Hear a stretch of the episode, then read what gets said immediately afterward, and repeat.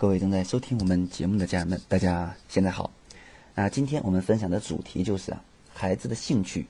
啊，为什么变化无常？怎么办？呃，我们这个生活当中啊，看到孩子的兴趣啊，频繁的变化的现象，并不少见，非常多。一会儿呢想唱歌，一会儿呢想跳舞，一会儿呢想去打篮球啊，一会儿呢又去对摄影感兴趣，一会儿呢又要去学游游泳，等等等等。嗯，那这个事实往往是什么呢？就他们一开始对呃新鲜事物呃确实有很强的求知欲和极高的这个学习积极性，但是往往只能保持三分钟热度。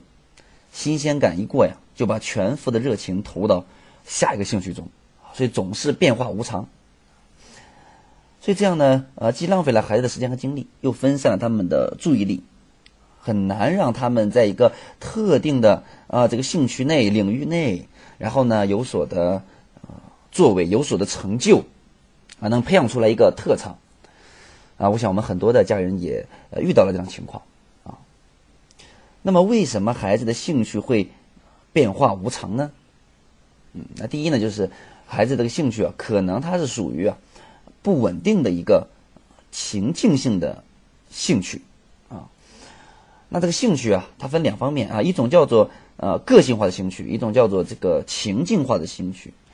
两者有什么区别呢？啊，两者区别在于个性化的兴趣呢，比较稳定这个而情境化呢。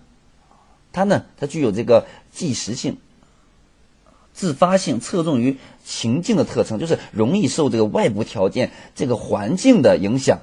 所以它不稳定，而且呢，持续时间比较短。啊，那正好处于这个青春期的孩子呀，对一些新奇的事物表现出来的兴趣，大多都是不稳定的情境型兴趣。所以他们的兴趣往往只是一时兴起，所以来得快去得也快，而且啊，很容易受到一些环境啊、一些情境因素的影响啊。比如说，如果呃好朋友对吧，最近在在学跳舞，而且呃这个这个这个这个晚会上跳了个舞特别好看，然后呢，他就立刻兴趣容易发生转变，他会跟跟父母说：“哎，我也要去跳舞。”那这个就比较的正常。所以进入青春期的心理特点呢，他就很喜欢，他就很容易被这个同伴影响啊，被这个环境影响啊，嗯，特别喜欢一些啊标新立异的事情，很容易这个一时兴起，那个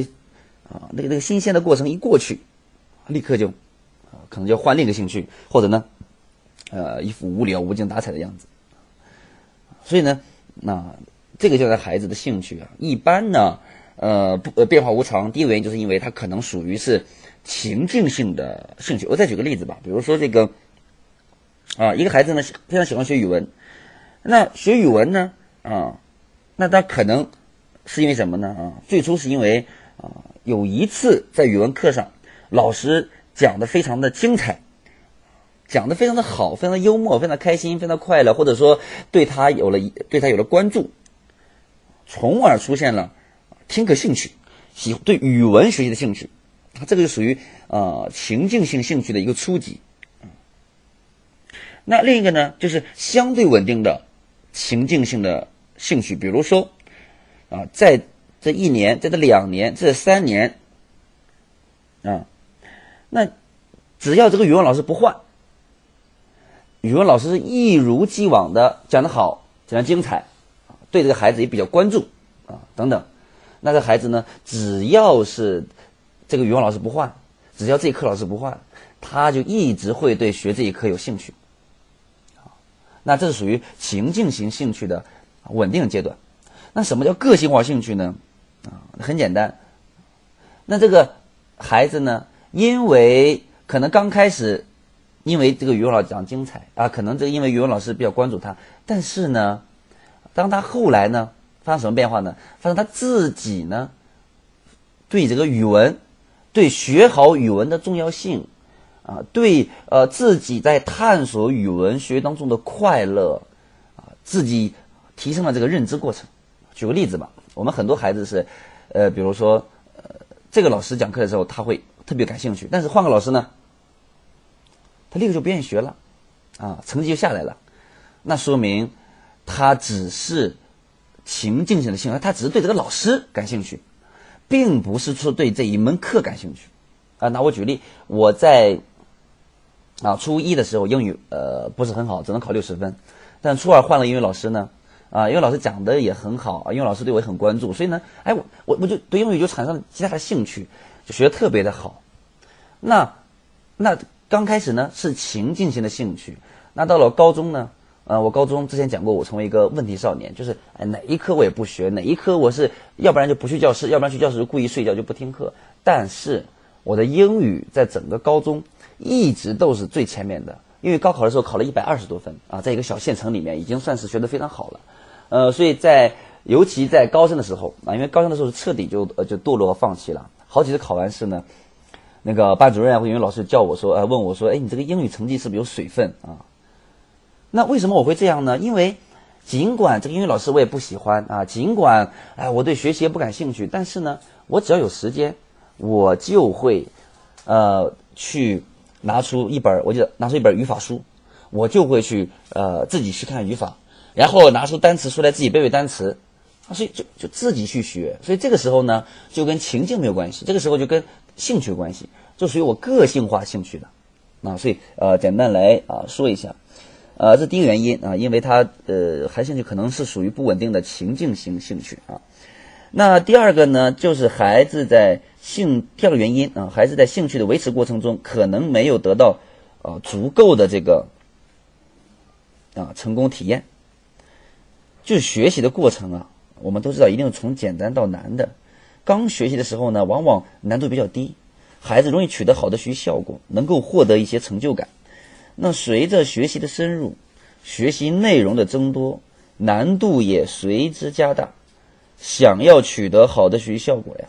你就必须付出更多努力，啊，甚至即使你付出很多加倍努力，可能啊啊也没有获得就像刚开始一样的那种呃比较轻松的那种成功的体验，所以这就与呃之前获得这个成就感形成了强烈的反差，所以孩子没有得到足够的成就体验，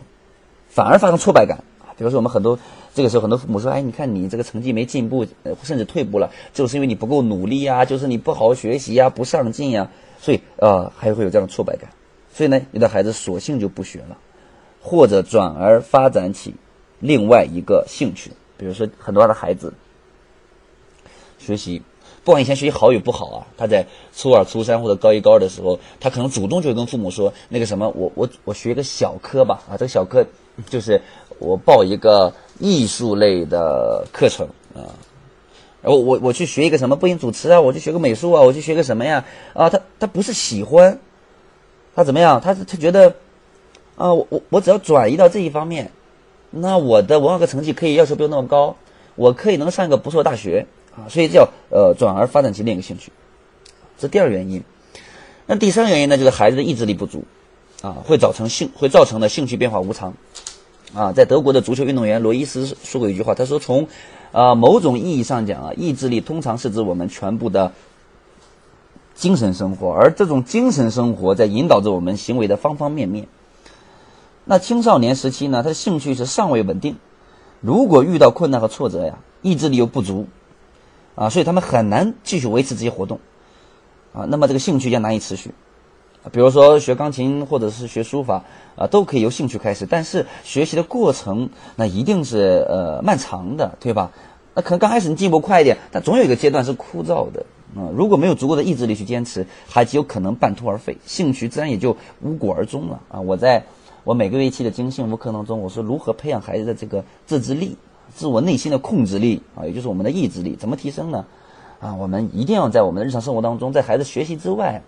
要有意识的去锻炼和提升孩子自制力，啊，这个很重要啊。好，那第四个原因是什么呢？就是处于青春期的孩子特别容易啊受这个呃同伴、媒体等因素的影响，啊，有时为了寻找同伴的认可呢，经常会和同伴在兴趣上保持一致，嗯，朋友喜欢什么，他就学习什么啊。如果没有学习同伴所掌握的技能和兴趣啊，他会觉得呃沮丧，会觉得没有面子，自尊会比较低。而在兴趣发展的过程当中呢，如果其他同伴啊也开始发展起了别的兴趣，那他们也会跃跃欲试的想要去跟风，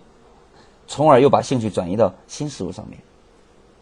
啊，所以同伴影响也非常的重要啊。另外，媒体的传播也重要原因，比如说最近电视剧里面啊，这个这个这个有个有个角色啊，弹吉他弹吉他非常的帅气，那孩子有可能想让父母让他学吉他，对吧？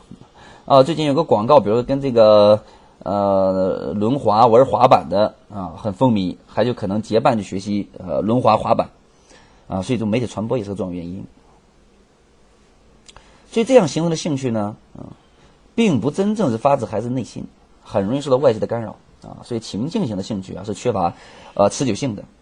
啊，所以以上呢都是孩子兴趣变化无常的四个原因，那我们分析一下啊。所以当我们的孩子在不断的变换兴趣，或者是对对一件我们认为很重要的事情没有兴趣的时候，我们要先分析一下原因啊，问题出在哪里？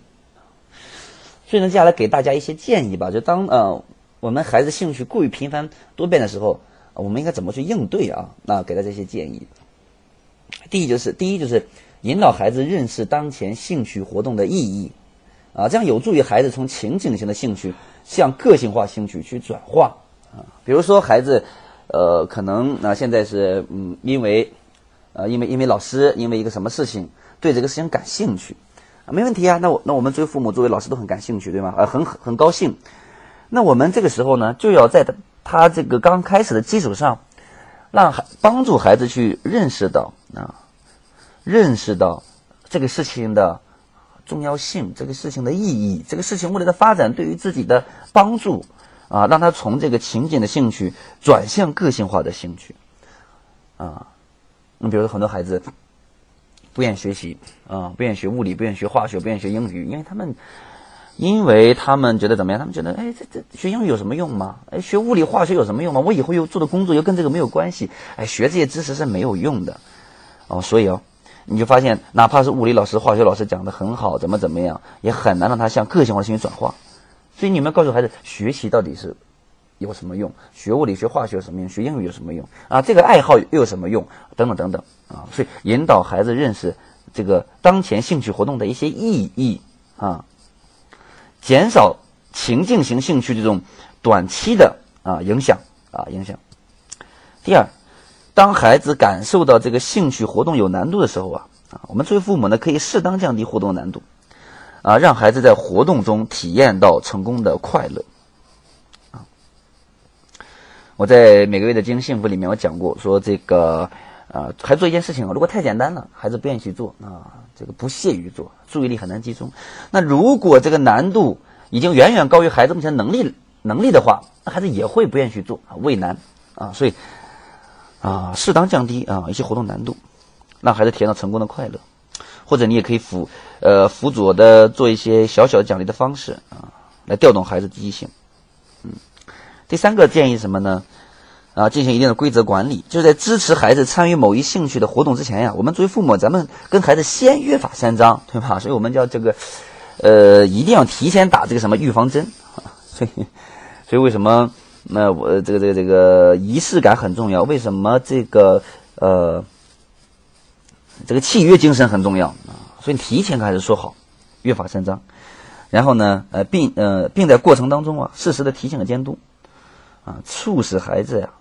在自己所选择的兴趣活动中啊，要去维持，要去坚持啊。第四个建议什么呢？当孩子受外界影响而频繁的更换兴趣活动的时候，啊，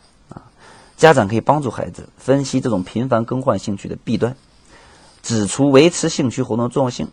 并考虑啊增加一些有趣的、诱人的活动结果奖励，啊，来促使孩子对当前兴趣活动的维持。